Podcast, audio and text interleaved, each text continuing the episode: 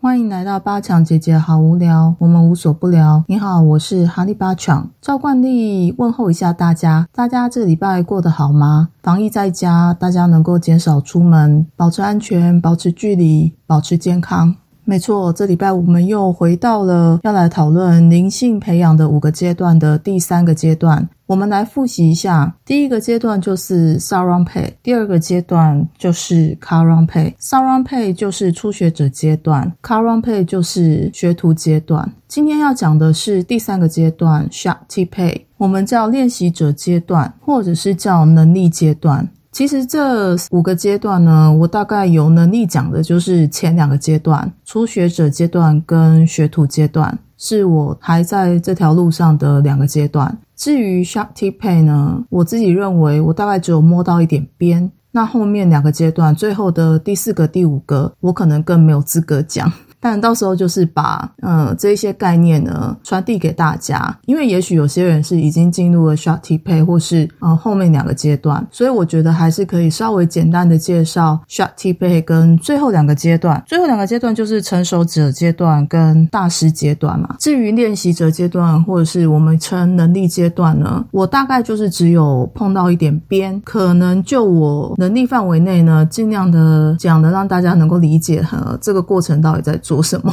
或是这个过程呢，会经历些什么？希望大家听了呢，可以不要觉得，嗯，好像就是关公面前耍大刀。希望我不要给大家这样的感觉。我们就开始进入练习者阶段的这个部分的讲解。第三阶段练习者阶段其实是最关键而且最艰难的一个过程。在这个阶段呢，我们所做的一些选择啊，或者是我们在能力方面的转变，会决定说，哎，我们是要继续进步呢，还是说又是又后。后退到学徒阶段，也就是第二个阶段的那个时候，那或者还有一个可能就是会完全放弃学习。在 Shakti Pay 这个阶段里面呢，要么就是进入转变，或者我们也可以说是转化，要么就是没有办法继续前进。在灵性的阶段的训练里面呢 s h a t i p a y 被认为是对假我，也就是 Ego。或者是力量的考验。一般来说，在这个阶段的学生呢，通常会经历一些经验的嘛，就是在学徒阶段。上一集有讲到，在学徒阶段会经历各式各样的学习啊，碰到各式各样的人，或者是分享或被分享各式各样的经验或是讯息。那因为已经尝试过各式各样的规则，累积了一些有意识啊、无意识的能力跟习惯，在学徒阶段就是已经看到了一些可能性，会受到鼓舞。在需要。匹配这个阶段呢，我们如果是练习者的话，需要的就是去选择目标的这个能力。也就是说，我们要能力去选择目标，有意识的呢去专注在某一个动机，并且接纳一套的价值观。那这很显而易见嘛。你如果没有办法接受你走的这个灵性道路，你选择的这一条某一种价值观，那你就会退出啊。假设如果我不接受 Yogi 爸讲教的这一个系统，那我当然就是会离开啊，就是会在学徒阶段。之后练习了各式各样的冥想 Kriya，去上各式各样的课，接触了不同的老师，然后甚至觉得说哇，花很多时间在摸索过程中，当然会有学习啊，也会有进步。可是呢，到了 Shakti Pay 这个阶段，会面临了一些假我或是 ego 的考验。那这些考验呢，可能会导致我就是退出这一套系统。也就是说，其实要进入 Shakti Pay 这个阶段，也并没有人人想的那么容易。这也是我认为我。我可能还在学徒阶段的一个原因，因为有时候呢，我觉得我也不过就是只摸到 Shati pay 的这个边缘。好，接着我们说，练习者呢必须培养由上而下的一种选择的能力，并且拥有一个技能，在比较复杂不同的目标中选出优先的事项，看清楚说对于目标来说哪一个是重要的，哪一个是不重要的。呃，举我的例子来讲，假设我可能在灵性道路上，我遇到了各式各样的门派，有一些。是可能练习昆达尼尼瑜伽，有一些可能是别派的瑜伽。哦，如果是以瑜伽这个项目来讲，就会有各式各样不同的瑜伽嘛，也会有不同的法门啊，不同的练习技巧。假设我是一个要决定我到底要走哪一个瑜伽的方向，我就会去选哦，可能我想要走的是昆达尼尼 yoga，这是以瑜伽的可能比较单一选择来想啦。现在这种新时代，可能每个人都可能会多多少少接触到不同的派别。假设有些人是喜欢瑜伽。有些人是喜欢术数，也就是法术。那有些人可能喜欢，比如说道家，有的人喜欢佛家，可能都会去涉猎一下。因为现在开课的人也很多嘛，那甚至有可能去钻研什么塔罗牌啊，或者是不同的时代思想。假设呃奥修啦、赛斯啊，好，或者是其他的各式各样的技能，或者是灵气啊，等等等等。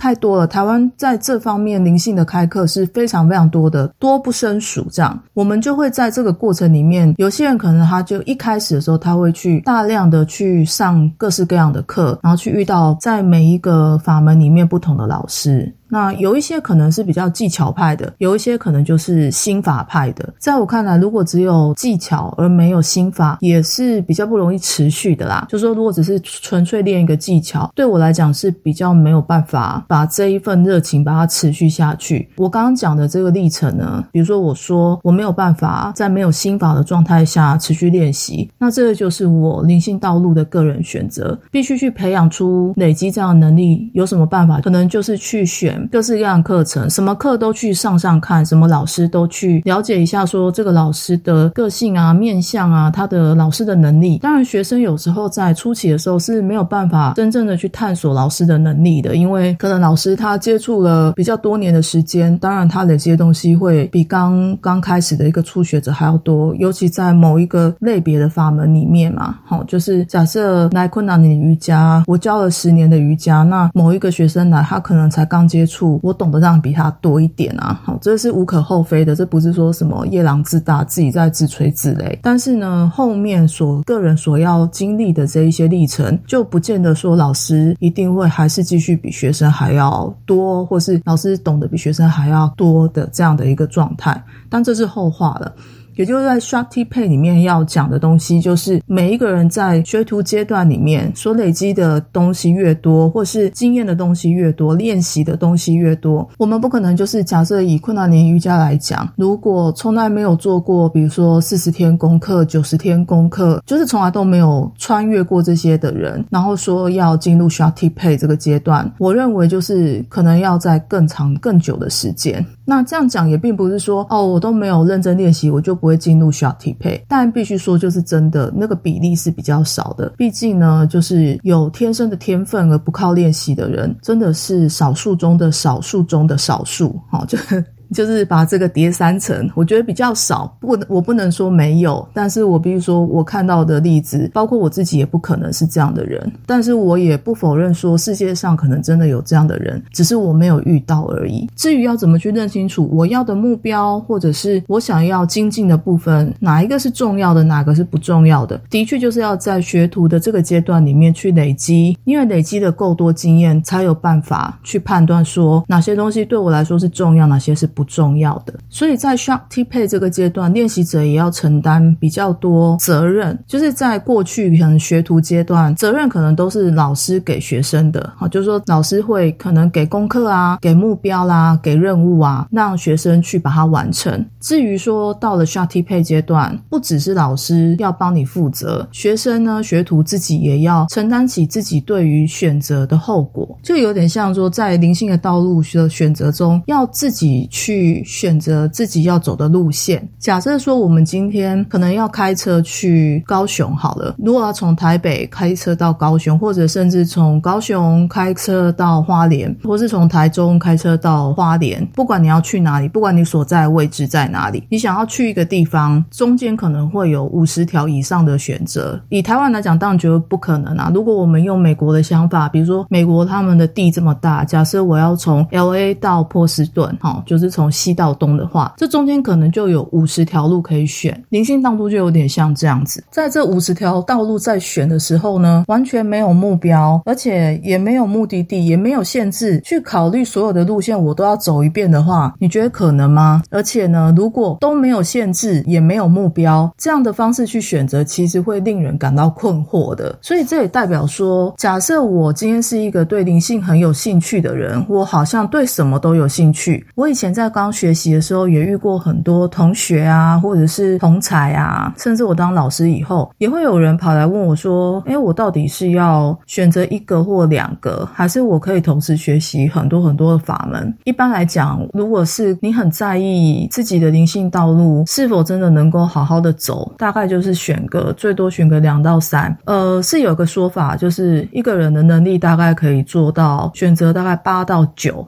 哦，就是你可能可以选八到九条路去走，这是有可能的。但我记得我以前问过一个老师，诶，我也是说我对什么都好有兴趣啊，学了很多东西，是不是可以什么都兼顾啊？但老师是说，如果真的想要好好精进一条路的话，可能就选最多两到三样，一两样可以，然后两到三样是最多。毕竟我们是凡人嘛，我们没有办法就是分散那么多注意力。当然，初学者会觉得我就是要学很多东西。我就是能力非常好，我就是一个非常有天分的人。我对于学这些东西呢，呃，我可以学八九样，然后每一样都很精进。好，就是这个是比较初学者会有的想法。可是真正在钻研到某一个领域的时候呢，就会发现，不要讲能力好了，每个人的时间有限，一样二十四小时要去学一样东西，钻研一样东西，可能那个时间就不太够了。更何况一次要钻研九样东西或八样东西。这个真的是非常人。当然，如果做得到的话，非常恭喜。只是像我个人，我后来也就是选择一两样，专心的做那一两样，就我觉得对我生活里面的应付已经非常足够了。这是个人的选择，每个人都可以有自己的想法，并不是在这边要规定大家怎么样，只是跟大家分享一下，说呃，过去呢我的经验以及我智商过老师们的这个回答大概是这样子。就刚刚就有讲嘛，就是如果没有限制啊。而且也没有考虑说什么可能性的状况下，五十条路可能八九条要来从 L A 走到波士顿，或从台北走到高雄。好了，除了令人困惑呢，当然也会有一种无所适从以及浪费时间的一种感觉。因此，一个练习者必须根据旅程的某些特定的目标和价值来选择驾驶这条往高雄或是往波士顿的这一条道路。那有人会说啊，每一条道路我都想走看看啊，我想看不同的风景，就是每一条路都会有它自己一个最主要的价值。这五十条路，可能某一条路呢，它可能是最快的。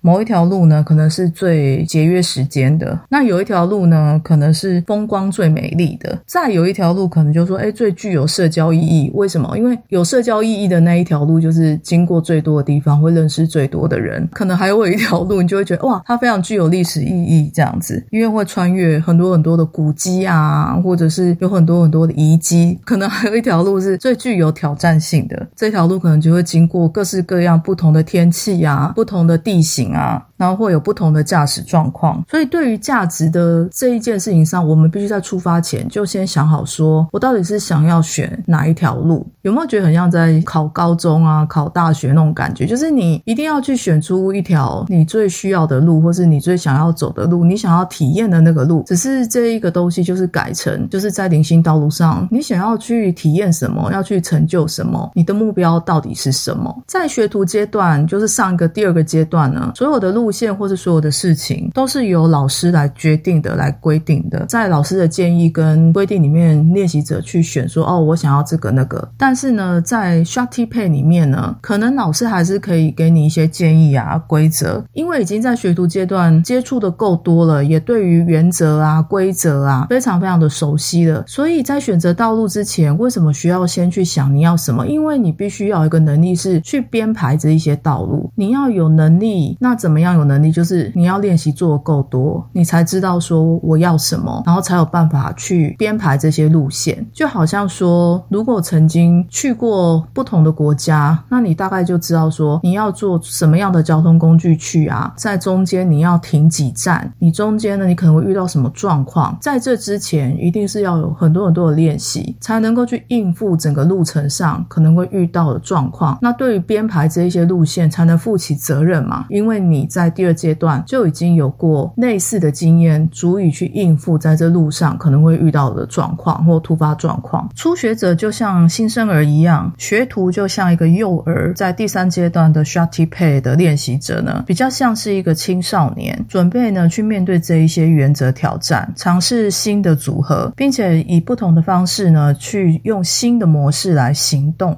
因此，在 Shakti Pay 呢，它是一个充满创造并且有危险的阶段，有如一个青少年呢想要去选择的力量，但又不想要落入责任的危险。同样的，在这个阶段的练习者想要没有承诺就做出选择，就很像一个青少年，他想要选择力量，但是又不想要负起责任，因为认为负责任有危险，然后也不想去做出承诺。这种就是很像青少年的想法，只是一个能够学会做出承诺、克服疑惑，并且认识说什么是真正的价值的这样的练习者，才能够真正的穿越 Shakti Pay 这个阶段。在 Shakti Pay 的阶段里面，是一个力量的考验。这个阶段里面的练习者，就是要开始去面对全局，也就是再也没有老师挡在你前面，就是去帮你做各式各样的评估啊，或是跟你分享说曾经老师遇过什么样的问题，然后给你一个忠固，还是有，但是就是大部分时间都是练习者自己在这个阶段要去承担。因此，练习者必须慎重的从全局或是某一个局部呢，去采取这个行动，这是一个极其重要的能力哦。而在这一个阶段里面，这个能力叫做在所有的选择和讯息中找出正确的内容的暗示，从整体的某一个局面，就是某一个点啊，或是某一个面，做出无意识和不正确的行动，将会是一个非常致命的错误。如果呢，选择价值跟目标的时候，是根据自己的喜好，或者是有趣，或者是刺激，而不是考虑说是否会影响继续支持更深的意义，所接受的训练和目标，这样下去的话，通常会是失败的。所以，就是如果我们是为了一个更深的意义去接纳这样的挑战，或是走这样的一条路，会走得比较长远。可是，如果只是因为为了说好玩啊，想去试试看啊，如果还是这样的想法，可能就不是 s h o t Pay 该有的想法，就是可能还在学徒或是初学者阶段。因此，有一些同学可能会说：“我我对这件事情就是，嗯，为什么要这么认真练习啊？我为什么要花很多时间，给出很多承诺？诶，给出时间就是一种承诺哦。每天给出一点时间去练习，每天给出时间去做 Kriya 冥想，或者是去念一点这方面的书啊，去钻研一点点，这个就是承诺的一个基本的能力。因此才会说，如果没没有真正的好好的练习，假设啦，我是用困难尼尼瑜伽来讲，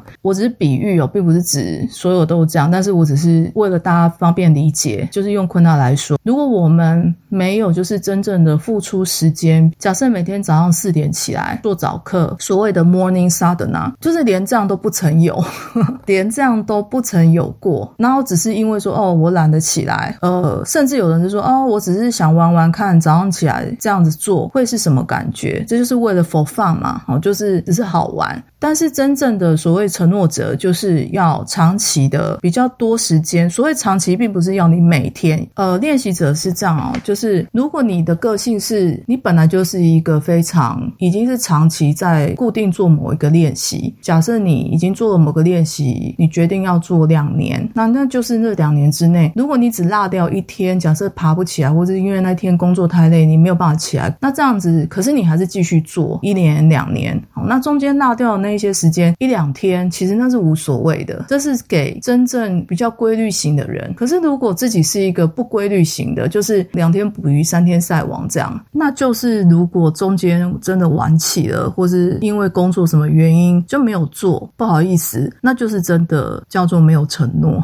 那就是不叫有真正的兴趣深入这一个东西。通常来我教室的学生，我并不是要多赚他那个钱，我只是给一个建议，他如果来到。我的课程上，通常我第一次会告知说，你可以先上一阵子，可是一过了一阵子，你觉得很有趣，那你就继续上。可是如果你真的觉得那个有趣的已经有一个深度了，那么我就鼓励你至少来我的教室上半年到一年，每个礼拜固定要有一天要来上课。通常呢，就是这样的人，我可以很明显的在半年或是一年以后，感觉到他们生命的改变，因为会跟我分享嘛。有些人会来跟我讲，我他从进门开开始，我就可以知道，跟他刚来我教室的时候那个。感觉是完全不一样的，是有进步的。当然也会有低落的时候，并不是说在这个过程中完全都不会有往下掉的时候。但是会发现，当在往下掉，要再起来的时候，那个感觉是比较快的，而且是比较正面的，比较多支持性的，而且那个支持是从自己的内在而来。所以做出一个决定啊，或是一个抉择，通常呢是不会让人感到愉快的，甚至也会让人感到害怕，因为中间充满了不确定性嘛。所以呢，在这个阶段，练习者最常出现的就是疑惑或者是质疑。因为这是一个很冒险的一个阶段，这个冒险呢，我们会说攸关生死，其实它只是一个比喻。那个比喻就是说我看见了前面很多的挑战，而那个挑战我只要不同的选择会导致错误，甚至有时候会致命。我想这个致命应该只是一种比喻的意思，就是说可能会像游戏一样，就是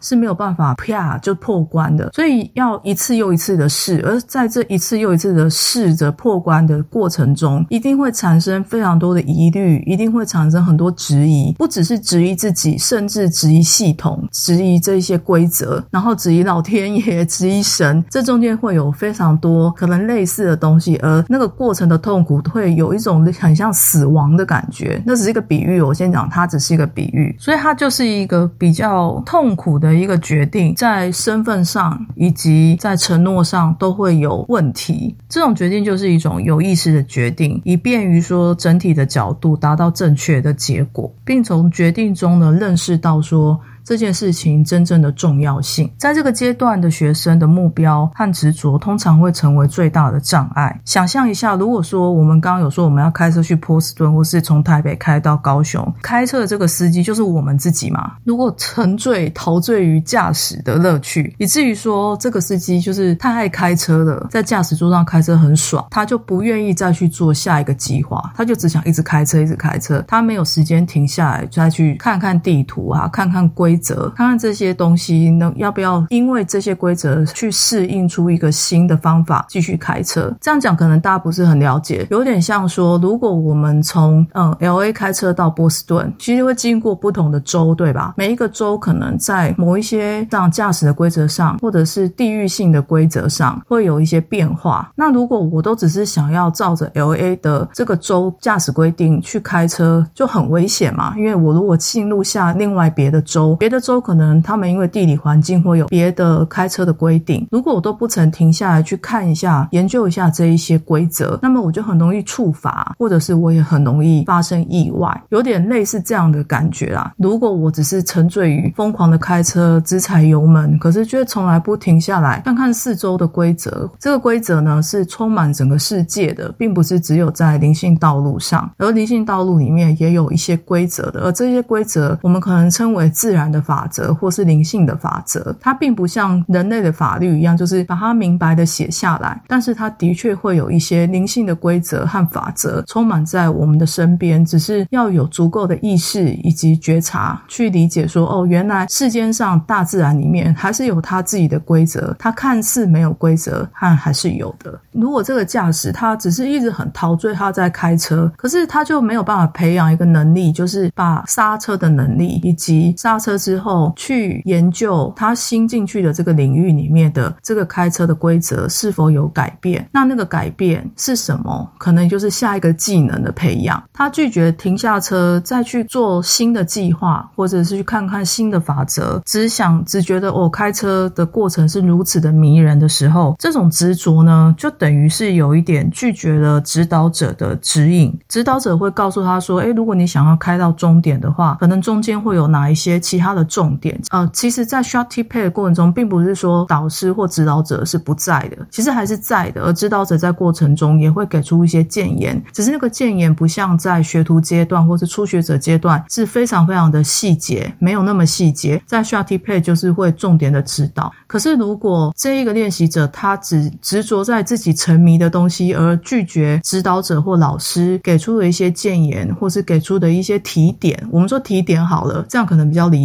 这些提点都不想接受，然后也不想要停下来，甚至不想前进。好，就是因为每个人个性可能会遇到不一样的状况。一个无法通过 Shorty Pay 的练习者，就会拒绝他的指导者或老师。这样的练习者对于以前所教过的内容充满怀疑，他也怀疑着老师或是这一个法门的智慧。所以这个阶段呢，真正考验的是克服怀疑。换言之呢，在行动中的头脑必须去服从最初的选择这个道路。所以这个阶段最需要的是承诺，而练习者必须为自己的选择负责。成功和失败呢，都显得异常的充满了后果。反正不管成功失败啦，我们就是一定会在这个过程中理解，原来我的选择的后果是这样，我要付出这些代价。这个和青春期的状况是不是有点类似呢？就是来自于他人轻微的拒绝或是接纳，都会产生无数的悲伤或是狂喜的反应。这种价值的选择就是个人的选择，在这个阶段呢，从宇宙的不执着的角度来看问题是不可能的。在不停的学习和成长的前提下，是无法做出这个选择的。必须先做出选择，然后才能够继续向前。在灵性的练习中呢，这个选择是一种信仰的非要。在这个时刻呢，练习者是可以决定，我是要听从自己的欲望和有限的角度。还是说，选择在开始学习之前呢，就已经先确立了更高的价值观。在需要匹配之前呢，练习者其实从来没有面对过类似像这样的选择。例如说，作为初学者的时候，就只需要遵守规则啊。而作为学徒的时候呢，就是第二阶段学徒阶段，就会忙于选择新的东西。并且完成大部分技巧性的任务，大部分我要怎么运用这些技巧的这样的一个练习的过程。而在瑜伽的道路上，很多学生会在 s h a t i p a y 的阶段放弃这一条道路，因为通常就是会感觉到自己某一些部分被早期的努力忽略或者是拒绝了。而另外一些人呢，就会变得在灵性上变得比较狂妄自大起来，即便以前的老师呢，或是他曾经看过的知识。智慧都曾经告诉他说：“不要去变成狂妄自大这样的人。”那还有一最后一些人，就是会慢慢的退出，因为嗯，就是觉得自己是一个例外。那什么例外？就是自己是一个不用特别去遵守原本的规则。所以就退出了。而真正靠着信心和完整性来行动的学生，会顺利的度过 Shakti Pay 这个阶段，能够根据主要的目标，不停的弥补不足，并且纠正自己的学生，通常会最顺利的通过这一个阶段。Shakti Pay 这个阶段，我们很容易因为所获得的技巧觉得满足，或是自我陶醉，到一种忘乎所以的过程。如果我们能够在像一开始学习的时候，能够真正的皈依在这一个道路和目标上，就可以练习出培养力量，并且获得不可动摇的方向感。所以在 Shakti Pay 这个阶段呢，就是会有各式各样的考验以及自我质疑。因此，如果要进入 Shakti Pay 是一件不容易的事情，而要通过 Shakti Pay 这个阶段的考验，其实是蛮困难的，因为中间会非常非常多的试炼。这些试炼呢，不但试炼自己的能力，也试炼自己到底能够获取多少的力量。而真正如果有培养出力量来的话，还有一个阶段，就是要考验自己是否真的是变成一个自大狂妄、不可一世的样子。我们会讲这个，就是有点类似灵性傲慢。而最后呢，我也看过不少。我举例啦，哈，假设做昆达里尼瑜伽，他不想遵守。尤里巴讲的困难的瑜伽的这些规定，他就会去创造出更多属于他自己的规定，他自己的门派，所以他就会退出困难的瑜伽，因为他认为自己是一个例外，他认为自己是与众不同的，他跟别人不一样，所以他能够做出属于自己的道路，而这个道路呢，就不再遵守原本在尤里巴讲困难的瑜伽下的规则、规定、规范。大致是这样子，所以你看 Shakti Pay 是不是讲很久？